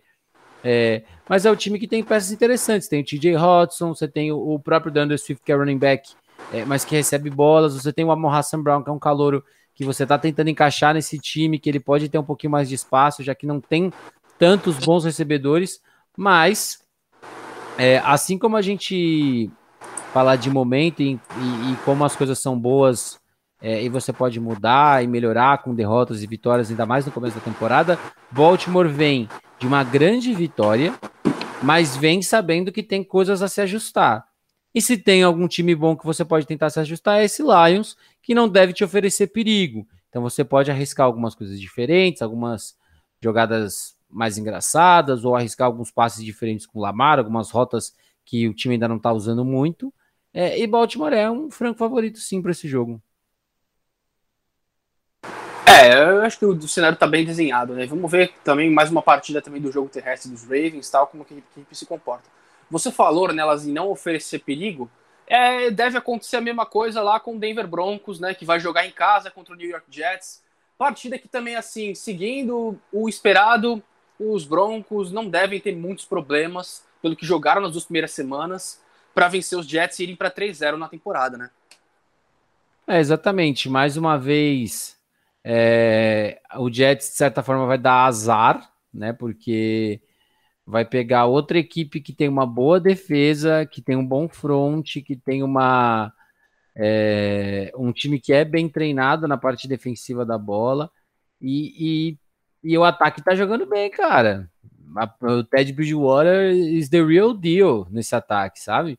É, jogo terrestre jogando, funcionando bem. É, o Pat Shur tá conseguindo achar um, um esquema muito bom. O Vic Fangio parece que, que realmente acertou né, na escolha do seu quarterback em deixar o Drew Locke no banco. É, vai poder usar um pouco, acho que precisa usar um pouco mais esse jogo terrestre. A defesa dos Jets é, um, é uma boa prova, porque não é uma DL propriamente ruim, tem ali seu valor, mas é um jogo bom para Denver, que também está na mesma situação que a gente falou dos Panthers. É um time que tem peças interessantes, é bem treinado e não briga pela divisão. Está na mesma divisão que Chiefs. Então, na teoria, não vai brigar pela divisão. Então, tem que pegar esses jogos e ganhar para se manter na briga para um possível wildcard. É, Até é... porque essa divisão, nesse início de temporada, tá briga de cachorro grande, né? Porque Exatamente. Chargers, Chiefs e os Raiders e os Broncos estão 2-0. Exato. E se você parar para pensar, também é um jogo bom, talvez, para o Zach Wilson, de depois de vir de. Foram cinco interceptações contra, contra quatro. os. Quatro. Foram quatro interceptações contra os Patriots. É um jogo muito ruim dele, que a gente viu ali probleminhas que ele tem que corrigir. Quem sabe contra uma outra defesa forte, o time não consegue se ajustar e ele tem um jogo melhor. Não um jogo explosivo, mas um jogo melhor. É, esse é o objetivo desse Jets. Talvez é... mais cauteloso, seja Exato. Né? Fazer, fazer bons jogos. O objetivo do Jets não é ganhar. Não tá brigando por divisão, não tá brigando por playoffs. Tá com uma comissão nova, tá com um quarterback novo, tem problemas na linha ofensiva. O Elijah Vera Tucker, que é calouro, tá fazendo um bom trabalho é, jogando como guard, que foi escolha de primeira rodada. É, você tem que criar uma conexão melhor do quarterback com os receivers. Então é um jogo que você vai encarar outra defesa boa, mas quem sabe depois de tomar essa porrada na cabeça que você tomou contra uma, uma defesa do Belichick, você consiga jogar um pouco melhor. Mas, claramente, é, Denver é assim, é favorito. Fala... É lógico, sim. Mas assim, também livrando um pouco a barra do Zach Wilson, assim, foram quatro interceptações, mas assim, dá para colocar ali uma ou duas na conta do Corey Davis, que podia ter feito um trabalho melhor. Eu coloco só uma. A, é, então, eu, eu se eu não me engano, acho que foi a primeira. A primeira. Eu acho que a só a primeira. Eu já achei que foi um passe muito difícil as pra ele outras, agarrar. As outras... a, pro, a pro Devin McCourt foi bizarríssima. É, então, Mas... eu lembro, eu lembro, eu não vi esse jogo. Eu não vi esse jogo no ao vivo, viu? 40 minutos do Game Pass. É, e assim, quando você olha as situações em que essas interceptações aconteceram, também você fica meio preocupado, porque foram situações bem bizarras. É... E a primeira realmente foi um drop que acabou caindo no colo da defesa dos Patriots, mas principalmente a do McCory é, é uma que é um pouco preocupante. é um calouro. catch naquela interceptação. Então, ele é calouro, entendeu? Mas ele são passes que você não pode fazer na NFL. É, então, aí, e aí, né, como a gente falou, deve ser difícil. Von Miller vai pressionar bastante o jogo inteiro. E as notas, né, mais tristes, né, pro Denver Broncos, né, assim, o Bradley Chubb fora por pelo menos de 7 a 8 semanas, o Jerry Judy também vai perder bastante tempo nessa temporada, mas aparentemente os Broncos aí então conseguem, à medida do possível, ir dando conta do recado e seguindo a vida. Outro time dessa divisão, que também começou com o pé direito a temporada, é o Las Vegas Raiders, que tem um confronto, né, Ornelas, que assim, até a lesão do Tua prometia ser um confronto interessantíssimo. Agora acabou perdendo um pouco do brilho que podia ter, né? Jogo naquele estádio sensacional, ali, Jet Stadium, em Vegas, que agora, claramente, porque assim, a gente poderia dizer que com o Tua, pode, podia, podia até dizer que os Raiders talvez tivessem um favoritismo pequeno, tinha, porque as tinha, duas equipes tinha. são muito competitivas, mas agora o favoritismo dos Raiders cresceu bastante, já que o Tua tá com uma lesão nas costelas, não vai jogar, já foi descartado fora e o Jacoby Brissett vai ser o titular. É, eu acho que a gente tem que lembrar, ano passado o jogo foi muito bom entre Las Vegas e Miami, né? Foi, um, foi um jogo decidido naquela jogada doida do Fitzpatrick, né? E assim, o Brian Flores veio hoje, né? A gente tá gravando quarta, falou sobre a, a lesão do Tua, algumas costelas quebradas, é, fraturadas, né, na verdade. Então a gente sabe que não vai ser só essa semana que ele vai ficar fora. É... E assim, para Las Vegas, eu até postei isso no meu Twitter. A chave para Las Vegas ser um time melhor, principalmente na parte defensiva da bola, é pressionar o quarterback. E tá fazendo isso. Tá conseguindo gerar pressão. Max Crosby, Carl Nassib, tem muita é. gente jogando bem. O Crosby, se eu não me engano, por exemplo, ele foi o, o jogador que mais gerou pressões na semana 1. Então, você já, você já fica. O Crosby tá com Sete sacks essa temporada. Ah, não, é 2020, perdão. Tô... Tava olhando foram dois, estat... foram dois contra o Lamar olhando... Jackson tá... na semana 1. Eu tava olhando a estatística errada, porque a gente. Foram vou... dois contra o Lamar Jackson na semana 1. É, a gente. Essa defesa tem cinco sacks, dois do Crosby, dois do Salomon Thomas e um do Carl Nassib. É... Já tem sete hurries também, que é importante, que é, é o QB ter que se antecipar o que ele vai fazer, entendeu? Tem 23 pressões, então 12 delas do, do Crosby. Então você tem ali a, o que faltava para essa defesa ser melhor. Não que a defesa seja um primor, não é. Mas você já está conseguindo, sabe? O Swingaku e começar a jogar bem também, que ele ainda não teve sexo, teve três pressões, ainda só teve cinco tackles, tá, tá se encaixando ainda. É, e para Miami, cara, vai ser mais um jogo que a defesa vai precisar trabalhar bastante, vai precisar dar mais um passo. No, jo no jogo de contra Buffalo, Outra coisa que eu postei durante o jogo: a defesa de Miami vai ganhar jogos para os Dolphins nessa temporada. É, o jogo de Buffalo não veio uma vitória, obviamente, mas foi um bom jogo para mostrar isso, sabe? É, mas nesse momento eu não consigo apostar em Miami, mesmo sendo torcedor. Minha aposta vai ser em Las Vegas. É, tá vindo num, numa sequência boa. Derek Carr tá, tá conseguindo se achar. É, a defesa de Las Vegas tá melhor. A OL de Miami tá desastrosa. E, e vamos ver como que vai ser esse plano de jogo para o Jacob Brissett, né? Porque o plano do Tua é muito diferente, é um conceito muito mais catch and throws, leituras rápidas, um pouco de RPO, e, e não dá para fazer isso com o Brissett. Não é um quarterback tão móvel assim, apesar de ter feito algumas corridas por que a OL vazou, mas meu voto vai para Las Vegas mesmo. Acho que deve ficar 3-0 e assim como o Denver brigar por uma vaguinha de, de wildcard. É, eu tô bastante curioso, você falou, né, o trabalho da defesa de Miami vai ter que ser muito bom, mas é que assim, cara, eu acho que vai ser muito, muito importante, até porque a gente falou, cara, o ataque dos Raiders vem em bom ritmo, o Derek Carr lidera a liga em jardas, vem, semana passada jogou muito bem contra uma defesa fortíssima, e, cara, me, me deu uma preocupação, é, claro, os Dolphins venceram os Patriots na semana 1, mas acho que preocupou um pouco a forma como o Mac Jones, durante boa parte do jogo, estava conseguindo ali secar essa defesa. Encontrar passes interessantes em terceira descida tal. Acho que liga um sinalzinho aí de alerta. E aí o ah, ataque é, dos Raiders vem num, ritmo bem melhor, né? Então... É, eu acho que, assim, no caso do Mac Jones, por exemplo, é, é um pouco diferente porque você está encarando um quarterback calouro. Então eu imagino que por mais que você tenha uma ideia do que vai ser o plano de jogo, você não tem uma certeza. É... Mas eu concordo, eu acho que, a, a, por exemplo, contra a Buffalo, os primeiros dois drives foram muito ruins, apesar de o segundo touchdown, até como você falou, né? Foi um lance que o Josh Allen teve que sair do pocket para lá e para cá, e para lá e para cá. É, foi, foram dois touchdowns em dois drives, se eu não estou enganado. É, existem buracos ali, o jogo terrestre está se adequando, porque o Rockon Davis no tackle teve uma lesão, a gente ainda não sabe quando ele vai voltar, se vai voltar. Então, existe mais responsabilidade para o resto da linha defensiva, para o Butler, para outros jogadores ali, para o John Jenkins. Então, vamos ver. Eu, eu realmente acho que o favoritismo é para a equipe do, de Las Vegas, mas que essa defesa não vai vender um jogo tão barato assim também. É, e aí, né, a gente segue então, Ornelas, para o que promete ser o jogo dessa rodada, a grande partida desse domingo, Los Angeles Rams e Tampa Bay Buccaneers, dois times que podem muito bem se encontrar em pós-temporada mais tarde nessa temporada. defesa dos Rams a gente conhece, mas assim, o Carson Wentz estava conseguindo ter um bom desempenho contra ela na, na semana passada. E, e, o Tampa Bay Buccaneers, que assim, a defesa tem, vem sendo uma preocupação, não jogou bem contra Dallas, não jogou bem contra Atlanta até o finalzinho do jogo, quando conseguiu aquelas duas pick six ali que selaram o jogo, mas até então o Matt Ryan vinha dissecando essa defesa. E para os Rams também fica esse sinal de alerta, porque assim, o Carson Wentz com menos armas conseguiu fazer estrago e manter os Colts no jogo até o finalzinho é, contra a defesa. E o ataque dos Buccaneers, cara, tá num, num, ritmo absurdo, cara. A conexão que o Tom Brady vem a cada semana melhorando ainda mais com seus recebedores. Promessa de uma partida sensacional em Los Angeles.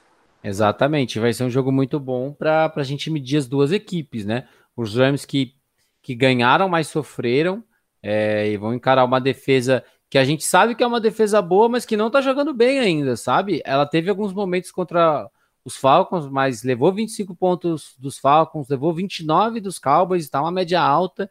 Vai encarar um ataque que, que pode te machucar mais do que a Atlanta, é, que eu não vou falar que pode te machucar mais que Dallas, porque Dallas tem um ataque muito bom também, mas tem um ataque tem um ataque com potencial para mais de 25 pontos. E, e, tem uma defesa muito forte. Tem Aaron Donald. Talvez até ali... mais. É potencial para 30 pontos por jogo esse ataque aí, com o, o técnico que tem e o quarterback é. mais eficiente do que tinha no ano passado. Então, é um jogo que para as duas equipes vai, vão ser. Todo drive vai ser uma prova. Porque o ataque de Tampa Bay contra uma boa defesa, o bom ataque de Los Angeles contra uma boa defesa de Tampa Bay também.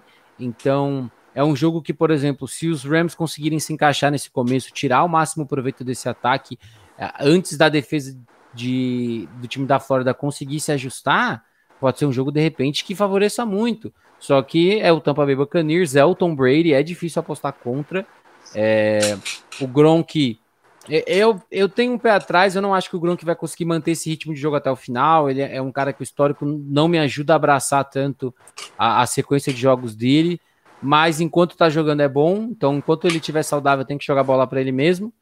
E é um jogo Cara, eu, eu vou de eu vou de Tampa Bay porque a, a parte final do jogo contra a Atlanta mostrou porque Tampa Bay é o atual campeão. Quando precisou crescer, cresceu. E os Rams, apesar de terem vencido o Indianapolis, me preocupou um pouquinho, então a minha aposta vai para Tampa. É, assim, falando do Gronkowski, né, cara, da temporada passada já foi um divisor de águas, porque assim, ele recebeu muito menos a bola e não por acaso ele conseguiu jogar todos os jogos, ele ficou saudável a temporada inteira. Então acho que também já, já tá meio que previsto isso pro Bruce Arians, que assim, o Gronkowski não é um cara que você vai acionar ele seis, sete vezes por jogo. Mas ali é um cara que você pode ir umas três, quatro vezes ali na red zone, você acha aquela bola ali que é como ele falou no, no, nessa segunda-feira, naquela transmissão especial do Monday Night. Eu, eu, só, eu só passo por cima dos caras. Ele falou que não, eu não assisto filme, eu só passo. É. Eu não assisto tape, eu só passo por cima é, dos o, caras. O Gronk é o tipo de cara que quando parar de jogar, ele vai ter que ir pra TV, mano. Não, não é, já como. teve, né? Foi analista da Fox. Sim, então, mas é. Dele. Vai, vai ter que ser mais ou menos o estilo do que o Shaquille O'Neal faz hoje, sabe? Ser um cara que vai ficar. É, cara que vai, ter, vai ficar em bancada e tudo mais, porque ele é muito carismático e ele deve ter muita história. Então é um cara que, que vai ser legal manter por perto. Pois é, e aí é o que a gente falou, né, Nelas? Assim, não tem mais a mesma velocidade de antes tal, mas assim, é, fisicamente o cara ainda é muito forte, é aquele negócio, cara, ele ainda sai muito bem para as rotas e assim, a bola chegou nele, você vai roer para tirar a bola dele, viu? Porque uhum. tirar a bola é. da mão dele quando ela chegou no cara é muito complicado e o que a gente falou, cara, durante o campo pode ser que ele não seja usado, mas assim, ainda é um cara que bloqueia muito bem para corrida e na red zone é uma ameaça constante entre as um milhão que Tampa tem. Só a nota para a gente ficar de olho com Tampa, o Antônio Brown foi colocado na lista do Covid, então a gente não sabe ainda se ele joga ou se não joga, provavelmente não. Se foi essa semana, não. É, então não joga, né? Foi nessa semana que aconteceu. É, lógico, ele não teve exatamente Covid, mas assim, parece que teve contato, enfim, é, os protocolos da liga prevê, então não deve jogar é, nessa semana, mas ainda assim, é, sobra Mike Evans, sobra Chris Godwin, sobra Cameron Braid. É, e, falando, e falando sobre Covid, Rafa, agora a gente tem Minnesota Vikings e Seattle Seahawks, né? O, o Cousins que está disposto a montar uma estrutura milionária de vidro ao redor dele para não pegar Covid, mas não tomar vacina, né? É... Não é o único, viu, que está com esse plano na cabeça. é, esse Minnesota Vikings, Rafa, que eu queria até escutar para você, de você, né? Que, cara, o que que tá faltando? O primeiro jogo eu consigo, eu consigo enxergar. As faltas mataram o Minnesota contra Cincinnati. Foram mais de 100 jardas em faltas. Mas o jogo contra contra os Cardinals, os Cardinals assim, eu, eu tenho o, o que eu vejo. Eu acho que a secundária tá matando esse time. É, a, o, o, jogo terrestre da equipe não está fluindo como o ideal, apesar de ter momentos ali em que o Cook consegue arrancar uma, arrancar uma primeira descida, arrancar oito, nove jardas, não é um, um, jogo terrestre consistente. Isso atrapalha muito o planejamento do ataque ao redor do que o Kirk Cousins pode entregar. E tem uma secundária que está matando o front, porque o front não pode mandar blitz, porque não dá para a secundária jogar no mano a mano. E você não vai conseguir gerar pressão o tempo inteiro com quatro homens. Então a gente vê que o time está numa bola de neve. Você vê alguma solução para encarar esse time de Seattle que está 1-1, mas que fez um bom jogo contra a Tennessee, que venceu os Colts na primeira semana? É, ou você acha que esse jogo talvez seja um jogo bom para a equipe do, dos Vikings? Olha, até pegando algumas inconstâncias do Seattle Seahawks, eu acho que é perfeitamente plausível a Minnesota vencer esse jogo. Eu acho que vai ser um tiroteio também. Eu imagino os dois quarterbacks passando das 300 jardas nesse jogo. Uh, múltiplos TDs para os dois tal. Porque uh, você, você falou, no, no, primeiro jogo contra Cincinnati, o Dalvin Cook foi bem abaixo, né? Foi só 61 jardas em 20 carregadas, é pouco para o que um wide receiver do nível dele uh, pode produzir. Em compensação, o ataque aéreo do Minnesota Vikings, fortíssimo, fortíssimo mesmo. com, já, já conhecia né, o que o Adam Thielen fazia, o que o Justin Jefferson, numa temporada de calor no ano passado muito boa dele também. E nessa temporada também, cara, o KJ Osborne começou muito bem o ano, duas boas partidas contra Cincinnati e na semana passada contra o Arizona Cardinals. Só que, cara, a defesa ainda resta, ainda deixa essas dúvidas, porque, como você falou, teve algumas jogadas em que, assim, é, surpreende é, o, o, os espaços aí que Minnesota, que Arizona encontra. Mas também, vamos falar a verdade, o, o ataque de, de Arizona é uma outra dinâmica. O Kyler Murray consegue escapar do pocket de uma forma impressionante. É, a forma como ele estende jogadas. É, eu até falei com o Matheus, ele lembra muito o que o Deshaun Watson precisava fazer em Houston, mas é porque ele não tinha linha ofensiva, né? Tinha que é, correr pela vida, literalmente, mas esticar a jogada da forma como o Kyler Murray é, estica. É muito interessante. E eu gosto muito da dupla de wide receivers né, que a Arizona teve, né? Com o DeAndre Hopkins e o Christian Kirk principalmente. Mas assim. É, e você ainda tem o AJ Green nessa. É, também. Você agora, ainda tem o AJ né? Green, você tem o Rondell Moore, que é um calouro bom, que vai, que vai te ganhar muitas jardas pós-recepção. Conseguiu um TD muito, muito é. expressivo no último jogo. Exato. Mas assim, mas... o problema são. É problema, né, Ornelas, é que essas gafes, esses vacilos, mesmo que sejam pontuais, são vacilos que um cara do calibre do Russell Wilson vai aproveitar. Sim. A, a gente viu o que ele fez quando o Tennessee dormiu ali em jogadas com o Tyler Lockett e com o Swain, que o Russell uhum. Wilson não precisava de muito para ele mandar aquela bola longa e é. conseguir é. anotar pontos. Então, esse para mim é o grande problema. E claro, vamos para mim o, o problema Joseph aprende a chutar a bola, porque 37 jardas para ganhar jogo, meu querido. Pô, não dá para perder, né? Não. E, e a, a, o problema de Seattle é que Seattle no segundo tempo contra o Tennessee, que a gente fala, né? É, só teve seis pontos no segundo tempo todo, teve 21 no segundo quarto, por exemplo. É, esse ataque ele tem que ser forte o jogo inteiro, porque senão vai ser muito complicado. Talvez não se complique contra a Minnesota, que se Minnesota fica muito atrás do placar, o jogo já fica muito previsível e você já consegue estabelecer melhor o que você tem que fazer, mas é, é um jogo que é, é, o que eu falo, tem alguns jogos que são bom pra, bons para afinar algumas coisas, sabe? Para Minnesota, talvez é, pô, a gente vai encarar um time que tem dois bons recebedores, mas que o resto do corpo de receivers não, não te chama tanta atenção, não tem um tight muito forte aqui. Jogo terrestre, a gente. O nosso front está jogando bem, acho que a gente vai encaixar legal. Mas vamos tentar fazer algumas mudanças de secundária. Vamos ver se o Patrick Pearson consegue jogar bem, que está jogando muito mal. É, vamos ver se a gente consegue fazer algum mix diferente, às vezes usar um pouco mais de cover 4. É, é assim, testes, testes e testes.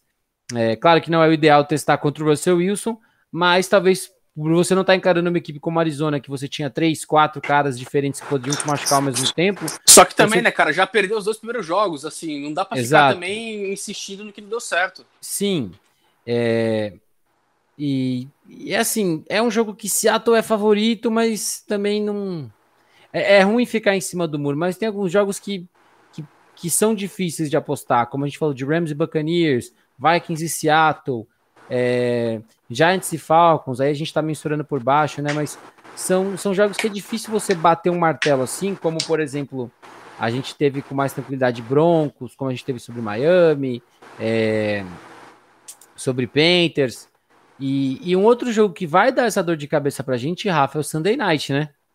Cara, é impressionante, né, cara? A gente vai ter São Francisco 49ers e Green Bay Packers, e é engraçado, né, Ornelas, porque a gente teve os 49ers Estão é, 2-0, né? Vencendo os dois primeiros jogos, mas assim, a partida contra a Filadélfia foi longe de ser uma partida bonita, é, para falar o mínimo. Jogando e, mal. É, exatamente. Não o Green tem... Bay Packers se recuperando da paulada por é, na é, semana É 1, o termo do futebol, vence, mas não convence. É, exato. O Green Bay Packers, que tomou a paulada do Saints na semana 1, se recuperou muito bem, venceu os Lions de forma convincente. Só que também, né, a gente pega os últimos jogos, desde que Matt LaFleur e Kyle Shanahan chegaram nesses times, foi só paulada dos 49ers dos Packers. Por que será, né? Ou playoff. Por que Cara, será? Só paulada, vamos, só vamos... lavada dos 49ers em cima de Green Bay. É, e, e, a fórmula é simples, você sabe disso, né, Rafa? A fórmula é ah. é simples. O, o qual, ó, vamos, vamos, vamos, vou perguntar para você. O que, que é o melhor do jogo de São Francisco no ataque? No ataque? É, dá pra, a criatividade do Shanahan em, em explorar todo o playbook e ser o mais imprevisível possível. Sim, e é um ataque baseado no jogo terrestre. Sim, que primariamente um terrestre. Para agora. Sim, mas você tem qualquer running back que consegue correr nesse ataque. Já foi uma prova que a gente viu nas últimas temporadas. Exato. Mesmo com o Elijah Mitchell sendo um calor que tá jogando muito bem. Mas sim, dá pra dizer, a grande virtude é assim, não ter que deixar as coisas na, nas costas do Garópolo. Exato. Que, que, como você faz isso? Com o seu jogo terrestre. E qual que é o maior defeito da defesa de, de Green Bay? Adivinha. É o jogo não é terrestre. Só desse ano, não é só desse ano. É o né? jogo terrestre. E, e, e, é uma conta simples. É um mais um é igual a dois, entendeu? É, e, e claro, não, não é só o jogo terrestre. Mas mais uma vez, como a gente falou, se uma coisa funciona, funciona, funciona, quando você vai tentar se ajustar, e a gente tá falando mais uma vez, como você disse, o Kyle Shanahan, que é um cara que disseca o seu playbook inteiro, se você de repente para a corrida, ele solta um passezinho pro Tyrande, ele estica um pouco mais a bola, sua secundária não tá jogando bem, Kevin King. Faz um reverse ali. Um... Exato, Kevin King foi queimado de novo. É... Para variar. E assim, e a defesa de São Francisco parece, apesar da secundária não ser o ideal, é um time que, se conseguir manter o, o Rodgers dentro do pocket, pressionar um pouco mais, tem que forçar um pouco mais esse erro, é um jogo que ele tende mais a São Francisco, na minha opinião. E, e Green Bay pode, pode se, se ver numa situação igual ao que aconteceu na abertura. De repente, Exato. você realmente você ser uma, a parte técnica da parada, sabe? O outro técnico dominar, dominar você. E isso é muito feio, sabe? Para um, um cara como o LaFleur, que, que tá, se eu não me engano, é o terceiro, do, o terceiro ano dele já em Green Bay. É, a derrota contra o Saints, isso foi muito levantado, inclusive a gente falou que parecia um time muito mal treinado, sabe? E, e isso é muito ruim para qualquer treinador, ainda mais para um cara como ele que tá numa numa franquia que tem toda todos os probleminhas de Aaron Rodgers, ah, porque isso, porque aquilo, porque aquele outro. Então, é um jogo que favorece muito mais São Francisco. Ainda, é, ainda mais que São Francisco não teve nenhuma lesão na última semana. Então. Ah, também no ano passado já pagou os pecados da década inteira. É, né, exatamente. Cara? Teve alguns problemas na primeira semana, por exemplo, né? É, e por isso até fala, a secundária que já não é a ideal, ainda tá, ainda tá se achando. Mas é um jogo que, mais uma vez, se eu tivesse que apostar um real, eu apostaria um real em São Francisco. É, pois é, vamos ver. São várias coisas pra gente ficar de olho, né? É engraçado, semana 1 um, é tragédia para Green Bay, o Aaron Rodgers criticado. Na semana 2 ele fala, ó, re, é, semana 2, antes do jogo ele fala, relax, vai lá e, cara, É, joga, é o Aaron Rodgers MVP aparece. É o famoso, é o famoso confia. Aí vamos ver, né? Semana 3, se de repente perde, como é que as coisas funcionam. Mas então vamos para o nosso último jogo aqui da rodada, jogo de divisão também. Jogo que também tem elementos interessantes: Dallas Cowboys contra o Philadelphia Eagles, jogo no Texas. É, acho que assim, favoritismo considerável de Dallas para esse jogo. Sim. O ataque dos Cowboys. Na semana 1, o ataque aéreo dominou. Na semana 2, na semana 1 contra Tampa, o ataque aéreo foi muito bem. Na semana 2 contra os Chargers, o ataque terrestre foi o grande destaque, com o Tony Pollard, principalmente. Mas que olha, correu bem com a bola. É, mas com o deck jogando bem quando precisou aparecer um pouco mais. A gente tem Exato, que... mas não precisou, assim, depender não... dele passar a bola 60 vezes, como aconteceu contra a Tampa. Exatamente, né? Ele teve 27 passes, 23 completos, não teve touchdown, teve uma interceptação, mas um jogo no geral muito bom. Muito bom. É... E, cara, é um jogo que favorece Dallas mas, assim como a gente tem falado de alguns jogos, Filadélfia está surpreendendo a gente de forma positiva. Tá dando alguns tiros no pé, o Nick Siriani arriscou, quartas descida, arriscou uma quarta descida de novo, assim como na semana 1 que você fica olhando, depois você fala, cara, não precisava. É realmente você. Eu acho que ele ainda tá sentindo um pouco esse, o choque de ser. É o primeiro ano dele como head coach. É uma franquia que é muito fanática, é, mas que não jogou bem, não jogou mal contra São Francisco, por exemplo. O Jalen Hurts teve um jogo mais abaixo, acertou 52, 53% dos passes só. O jogo terrestre não produziu é, muito. O jogo, no geral, não foi bonito contra São Francisco, mas assim, acabou perdendo por uma posse só, né? Então, assim, não foi uma. É, exatamente. Grande, era, né? era, um jogo que, se de repente o Hurts encaixa um passe pro, pro Devonta Smith, que jogou muito mal, inclusive, meu menino Devonta Smith. É, ou se de repente uma corrida do Miles Sanders encaixa, o time tinha ganhado o jogo. Então, eu concordo com você que é um jogo para Dallas, mas assim como alguns outros jogos, se a gente na semana que vem estiver discutindo aqui que Filadélfia ganhou, não é nenhuma surpresa. Não, não, não vai ser surpresa. Até porque jogo de divisão, né, Ornelas, assim, muitos desses fatores ficam fora de campo. Eu até falei pro Matheus, por exemplo, os Patriots chegaram a 11 vitórias seguidas contra os Jets. Mas se você for olhar a fundo em algumas dessas vitórias aí, os Jets venderam caríssimo. Ano passado com o Joe Flacco quase ganharam dos Patriots, foi no finalzinho. É, teve, são vários jogos assim que mesmo com adversários bem superiores aos outros, jogo de divisão, cara, para você se complicar, não precisa de muito. Mas acho que a tendência, sim, é Dallas favorito. Então, Ornelas, para a gente finalizar, vamos passar aqui rapidinho por todas as rodadas, vamos só cravar então quem vence é, desses 16 jogos aí dessa semana 3. Vamos começar então com o Thursday Night, Texans e Panthers. Eu vou de Panthers. Panthers, Panthers. Bom, indo adiante, Kansas City Chiefs e Los Angeles Chargers, eu vou de Chiefs. Uh, Chiefs, sangue no olho do Mahomes, primeira derrota é. em setembro. E vai ser, combinar, né? vai, ser aper... vai ser apertado, mas vai ser Chiefs. E vamos combinar, né? Vendo os, Chiefs, os Chiefs perderem dois jogos seguidos vai ser estranho, né, cara? É. E aí, então, vamos lá. Jacksonville Jaguars, Arizona Cardinals. Cardinals. não tem muita dúvida, né? Arizona Cardinals. É, Cleveland Browns e Chicago Bears. Vou de Cleveland Browns. Browns também. Mas Agora com o Justin Fields jogando bem, viu, contra essa defesa. É, vamos ver, né? É mais um dos fatores pra gente ficar de olho uhum. nessa, nessa semana 3. Uh, ah, Buffalo Bills e Washington Football Team. Eu acho que vai ser um jogo equilibrado, mas vou com Buffalo saindo vencedor. Eu vou com Washington. Bom, vou agora, apostar em Washington essa semana.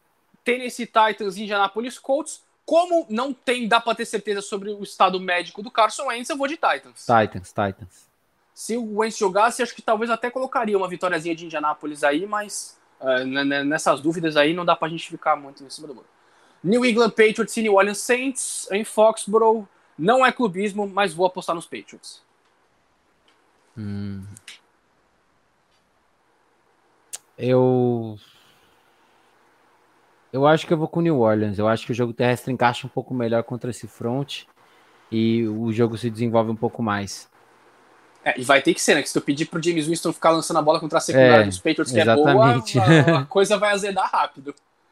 Uh, vamos lá então. Uh, New York Giants e Atlanta Falcons. A gente falou bastante desse jogo, né, Ornelas? Que é aquele jogo para você apostar um real, não mais que isso. Exato. É, e vou de Atlanta. Aposte ser um real nos Falcons. Pois é. Agora é um jogo que talvez você possa apostar um pouquinho mais de um real, só que também dependemos aí do panorama médico do Big Ben Roethlisberger, né? Pra gente ter uma situação, um cenário mais concreto. Mas com ou sem Big Ben, pela força da, da defesa dos Steelers, vou de Steelers contra os Bengals. Exatamente. Mais um jogo para a defesa dos Steelers trazer a vitória, porque com Big Ben ou sem Big Ben, esse ataque ainda não vai engrenar. Bom, é, em Michigan, a gente tem o último jogo do horário das duas da tarde. Detroit Lions e Baltimore Ravens. Eu vou de Ravens. Uh, Ravens, estou com você nessa. Bom, é, é, eu preciso abrir votação para Broncos e Jets? Ou Broncos, Broncos, Broncos. Então, beleza, vamos lá. Broncos. É, aí, lá no Allegiant Stadium, Las Vegas Raiders e Miami Dolphins. É, sem tua, é, Raiders. Né? É, com, com muita dor no coração, Raiders.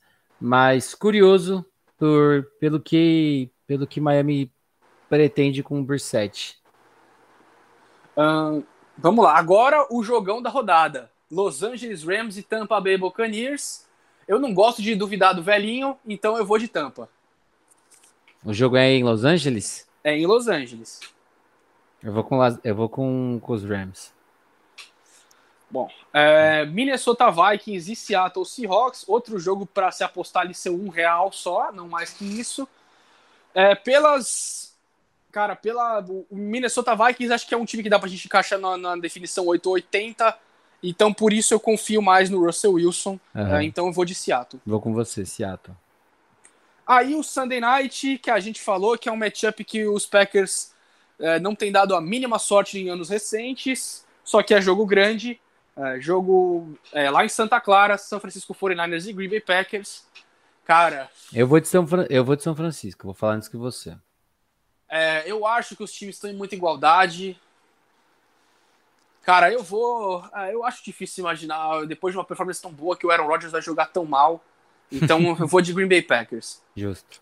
E para finalizar, Dallas Cowboys e Philadelphia Eagles. Para mim, Dallas Cowboys. Uh, Dallas Cowboys. Dallas Cowboys. Bom, então é isso, pessoal. A gente encerra aqui nossa prévia da semana 3. Semana que vem estamos de volta para discutir tudo o que aconteceu uh, nessa segunda, nessa terceira semana de temporada regular. Claro, vamos também fazer a prévia da semana 4. Uh, eh, e aí, já fica também o aviso que a gente deve vir podcast ainda nessa semana, pessoal, sobre a NBA. Vamos começar a falar um pouco sobre as divisões da NBA. A temporada regular começa em breve. Também vamos já já voltar com um podcast sobre a NHL, que a temporada regular também já está aí batendo a porta. E claro, eu e o Ornelas, é, muito em breve estaremos também de volta para falar da pós-temporada do beisebol. E aí, pessoal, hum. fica o convite, porque assim, assim que os cenários se definirem, a gente grava. Então é o seguinte, saibam, definiram-se os cenários dos playoffs, pode esperar que dia seguinte, dois dias depois, já vem podcast aqui, é. até porque, né, não dá pra gente perder muito tempo, porque o wildcard é um jogo só, então... Exato, e durante, e durante, e durante a pós-temporada a gente vai tentar fazer uma cobertura que nem a gente fez na, no último ano, com podcasts mais de men menos intervalo, né, Rafa? Pra gente tentar falar um pouco mais sobre tudo que tem acontecido. É, exato. E aí, é, claro, pessoal, a gente, à medida do possível, vai falando dos jogos, é que assim, tabela de MLB, de NHL e de NBA, é, como você está falando de séries de múltiplos jogos, é, a gente pode ter, por exemplo, uma série se estendendo até o último jogo e outra série acabando numa varrida. E aí o jogo, o jogo seguinte pode começar mais cedo, enfim. A gente vai tentar, à medida do possível, assim que definir tudo, é, em, na primeira rodada, na segunda rodada, a gente poder né, seguir adiante e dar continuidade nos assuntos e vir trazer a, a retrospectiva do que aconteceu. Mas, de toda forma, pelo menos uns 3, 4 podcasts aí durante a pós-temporada do base, você pode esperar sim que a gente vai trazer aqui. Claro, também, Nornelas, assim que definir os cenários, a gente vem também falar sobre quem devem ser os vencedores dos prêmios individuais, porque a gente tem alguns prêmios que parecem barbada, mas tem alguns prêmios que parece que até a última semana ficam aí uma pitadinha de dúvida aí para a gente escolher os vencedores. É, também queria deixar aqui, claro, se você quiser seguir a gente nas nossas redes sociais, arroba PDTimeout, eu sou Rafael, é, arroba Rafael, underline 98, underline Souza, Instagram e Twitter, Ornelas. É, arroba o Menino Ornelas no Twitter, Instagram, YouTube, qualquer rede social. É isso aí. E então a gente fica o nosso nosso tchau, pessoal. Semana que vem estamos de volta, mais dois podcasts de futebol americano. É isso aí. Muito obrigado por acompanharem mais essa edição aqui do Timeout. Valeu e até a próxima.